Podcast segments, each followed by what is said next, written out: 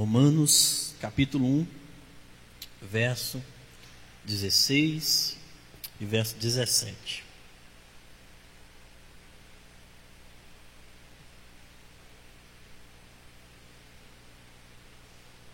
A Bíblia vai dizer assim: Pois não me envergonho das boas novas a respeito de Cristo, que são o poder de Deus em ação para salvar todos os que creem, primeiro os judeus e também os gentios. As boas novas revelam como opera a justiça de Deus, que é do começo ao fim, e é algo que se dá pela fé. Como dizem as Escrituras, o justo viverá pela fé. Amém? Nós vamos dar continuidade à nossa mensagem de semana passada. E eu quero só fazer um resumo aqui rapidamente dos três pontos que nós falamos aquela noite, que foi, em primeiro lugar, a definição do Evangelho. O que, que é o Evangelho? Evangelho é boas novas, é notícia de Deus. Evangelho significa boas novas. E em segundo lugar, a natureza do Evangelho. O Evangelho é o poder de Deus.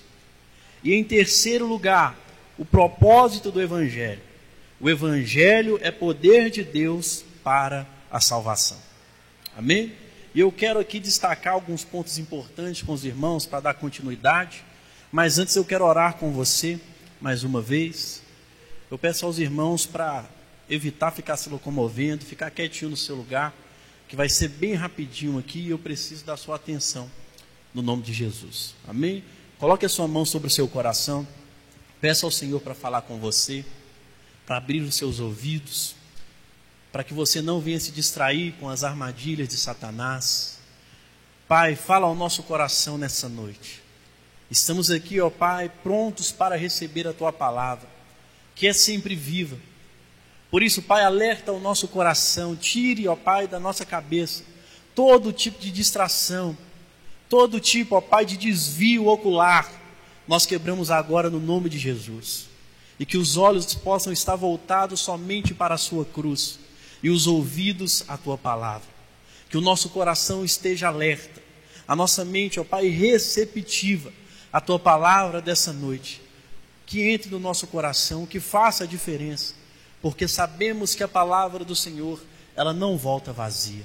E clamamos a Ti, fala ao nosso coração, Direciona a nossa semana que se inicia, Pai, para que haja um, um verdadeiro, uma verdadeira vitória quando o gigante se levantar, quando o leão, ó Pai, querer nos tragar, quando o gigante se levantar contra nós nessa semana, que nós possamos entender que o Evangelho, ele nos faz vitorioso. Nos abençoe, Pai, nessa noite, no nome de Jesus. Amém e amém. Amém, meus irmãos. O tema dessa mensagem é Quão glorioso é o Evangelho. Vamos falar junto? Quão glorioso é o Evangelho. Mais uma vez, quão glorioso é o Evangelho. E em primeiro lugar, que eu quero tratar com os irmãos nessa noite é o instrumento de apropriação das bênçãos do Evangelho. Entenda que o Evangelho é poder de Deus para salvar todo aquele que crê. Amém? todo aquele que crê, ele é salvo. Sabemos que a salvação vem pela graça, mediante a fé. A graça é a causa meritória, ou seja, Deus fez isso por nós. Ele, Jesus, venceu na cruz para que houvesse o mérito dele através da graça. Nós não temos méritos nenhum. Entenda, irmãos, que eu e você, nós somos menores do que o pó da terra. Nós não somos absolutamente nada diante de Deus. Diante desse universo imenso, nós somos apenas menores que o próprio pó. E nós percebemos que há muitas pessoas que querem, por meio da graça, usufruir de fama, usufruir de reconhecimentos, mas quando o ser humano ele não passa de pó, menos que o pó. Então, o mérito que eu e você temos de salvação, ela veio por Deus, por Jesus Cristo, quando ele se entregou na cruz do Calvário. Posso ouvir um amém por isso aqui? Através da cruz do Calvário e a fé é algo, a causa instrumental. Por que, que nós temos Por que, que nós somos salvos? Por que, que nós cremos em Deus? Por causa do instrumento que é a fé. A fé é o instrumento que nos faz crer e ser salvos por Jesus Cristo. Também, quando nós tomamos posse da salvação pela graça, por meio da fé. Como que você é salvo? Por meio da graça de Deus. O mérito não é nosso, nunca vai ser. Nós somos menores que o pó. Nós somos salvos pela graça de Deus mediante a fé que nós temos. E a Bíblia ela vai dizer o que, que eu preciso para ter fé. Qual que precisa ser o tamanho da minha fé? Pode ser do tamanho de um grão de lentilha. Então, através até mesmo do nosso desacreditar, da nossa falta de esperança, a grandiosidade da graça de Deus é capaz de alcançar cada ser humano. É capaz de alcançar cada ser humano que está peregrinando nesse mundo. Porque basta ter uma fé pequenininha. Mas há um detalhe aqui que nós precisamos prestar bastante atenção, que a Bíblia está dizendo, é para todo aquele que nele crê. Aquele que não crê, ele não é salvo. Sim ou não? Não. Mas entenda que quando o apóstolo Paulo ele fala aos romanos a respeito disso, ele não está dizendo que a, aquele que crê é salvo, mas aquele que está lá fora não crê. Ele não está dizendo a respeito de pessoas que estão fora. Paulo está falando a respeito de pessoas que estão dentro. Pessoas que dizem crer, mas que não cumprem os, os princípios bíblicos. Pessoas que dizem acreditar no Cristo, mas que de fato não acreditam.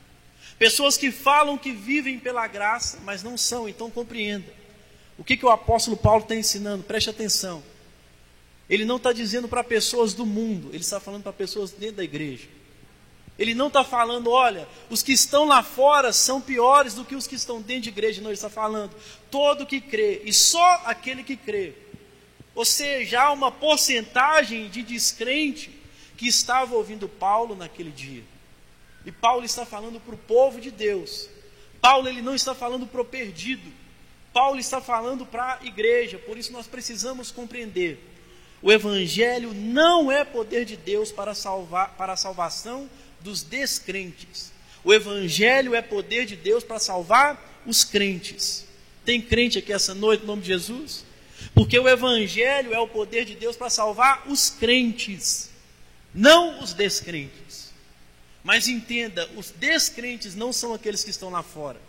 Os descrentes são aqueles que estão dentro da igreja, mas que não cumprem os princípios bíblicos. Tem alguém entendendo o que eu estou pregando aqui? Amém?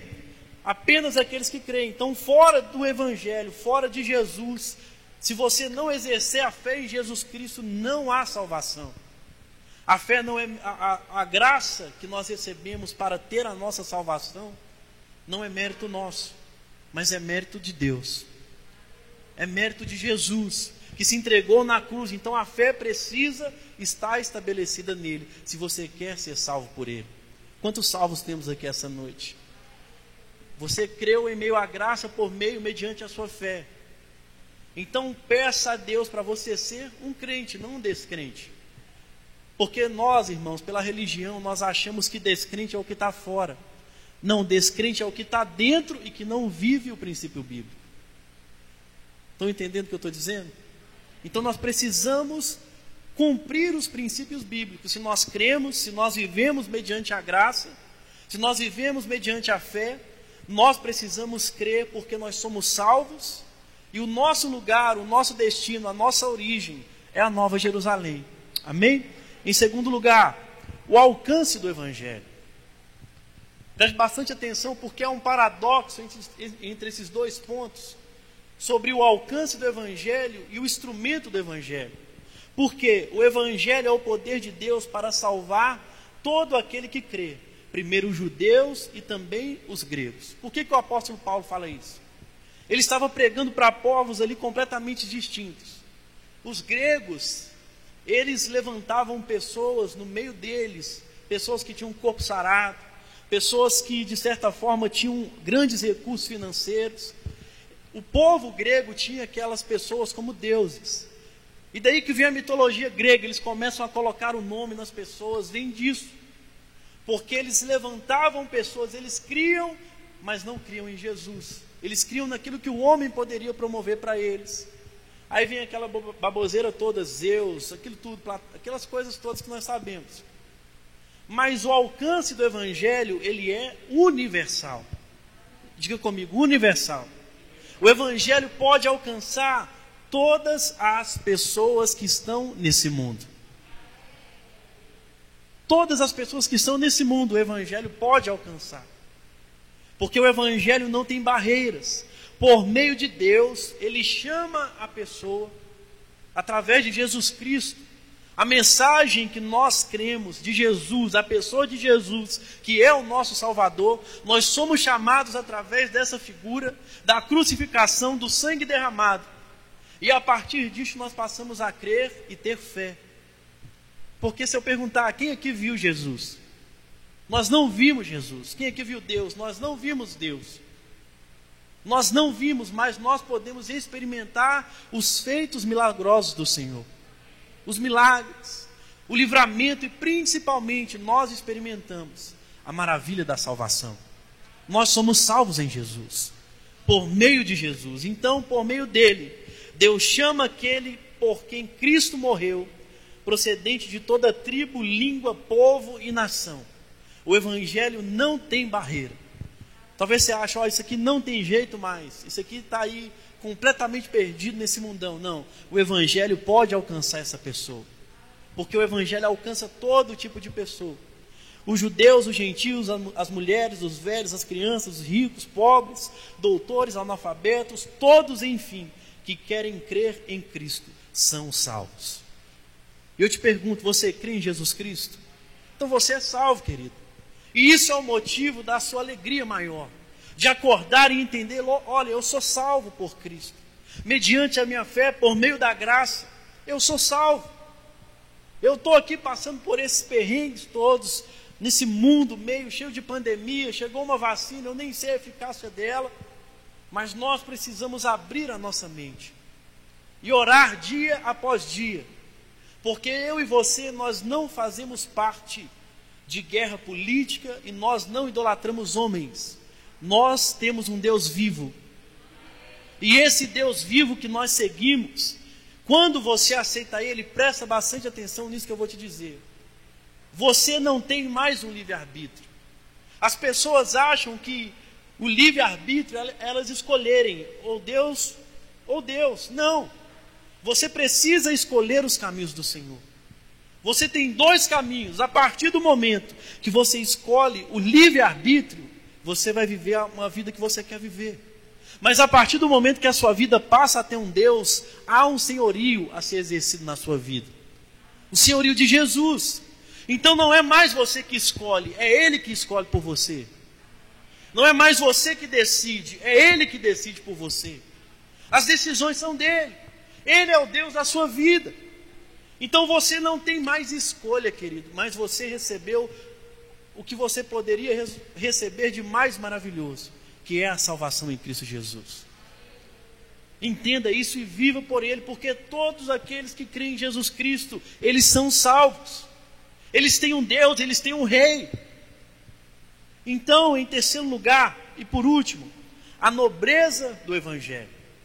Preste bastante atenção, porque o apóstolo Paulo, diante da sublime graça do Evangelho, Paulo escreve o seguinte: Pois não me envergonho das boas novas. Pois não me envergonho das boas novas. Nós sabemos a história de Paulo. Nós sabemos como Paulo foi alcançado. Mas a forma que Paulo foi alcançado pelo Evangelho não é a mesma forma que eu e você fomos alcançados. Mas uma coisa tem de semelhante. Porque naquela época, ser um perseguidor de cristãos era algo em busca, aquela pessoa que estava em busca de fama. E Paulo estava em busca de fama. Paulo queria ser conhecido porque ele matava cristãos. Então compreenda que algo aconteceu com Paulo. A estrela de Paulo se apagou no caminho de Damasco quando o sol da justiça, chamado Jesus Cristo, brilhou sobre a vida dele. Então, quando o sol da justiça brilha sobre a nossa vida, e isso é a nobreza do Evangelho, ao ponto de nós não nos envergonhamos, envergonharmos mais, porque ao invés de a pessoa brilhar, é Cristo que brilha através dela. E hoje nós temos o brilho do sol da justiça em nossos olhos, amém? Nós temos o brilho do sol da justiça na nossa vida, porque a nossa estrela se apagou e o sol da justiça tomou seu lugar na nossa vida. A nobreza, Paulo ele foi cegado pelo sol da justiça. E também nos nossos tempos há muitas pessoas cegas pelo sol da justiça. Muitas pessoas que não abrem os olhos por teimosia. Paulo precisou passar por essa situação para que ele pudesse ouvir a voz de Deus. Claro que não vai ser a mesma experiência de Paulo que você vai ter, mas talvez você pode ter algo semelhante na sua vida espiritual. Corações fechados pelo evangelho. Paulo estava completamente fechado.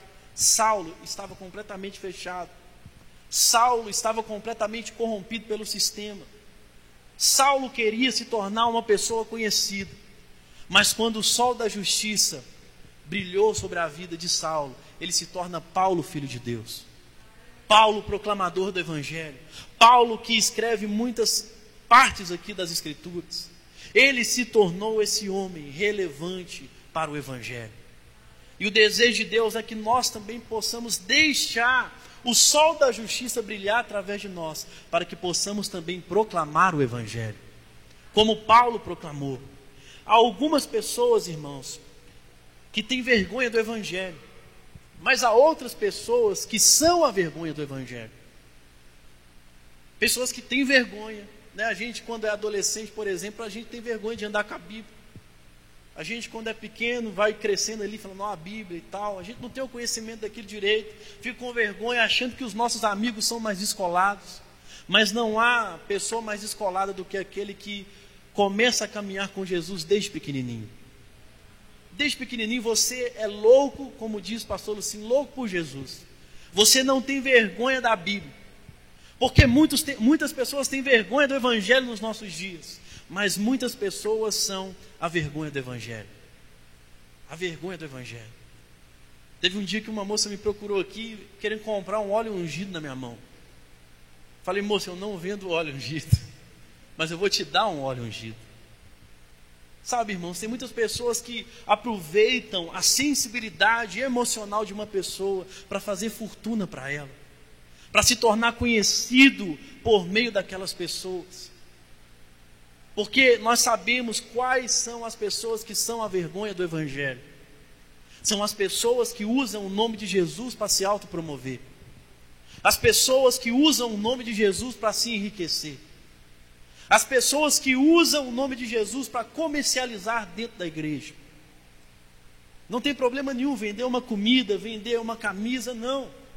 Mas a partir do momento que você passa a cobrar valores absurdos de algo que foi dado para você de graça: o Evangelho.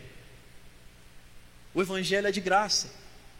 Nós não podemos cobrar para falar de Jesus. Nós não podemos crescer através de Jesus. João 3,30. É preciso que ele cresça e eu diminua. Eu preciso diminuir para que ele se dê através da minha vida. Quem está entendendo o que eu estou pregando aqui? Nós precisamos, devemos nos gloriar do Evangelho e dele jamais nos envergonhar. Você é salvo. Se glorie do Evangelho, aonde você estiver, aonde você colocar a planta dos seus pés, se glorie desse Evangelho, porque esse Evangelho te libertou, amém? Esse Evangelho te tirou do pecado, esse Evangelho tirou você da condição de pecador e te fez filho de Deus. Esse Evangelho mudou a vida da sua família. Esse evangelho mudou a sua vida, esse evangelho te deu o casamento, esse evangelho te deu a restauração do seu casamento, esse evangelho te deu os seus filhos, esse evangelho te dá o seu alimento de amanhã, esse evangelho te dá a segurança da vida eterna que eu e você estamos caminhando para ir. Esse é o evangelho de Deus. Devemos viver pelo evangelho e para o evangelho. Devemos sofrer e morrer pelo evangelho devemos pregar o Evangelho. Nós precisamos fazer isso e dizer, como o apóstolo Paulo, bater no peito e dizer: Pois eu não me envergonho das boas novas a respeito de Cristo, que são as verdades dele.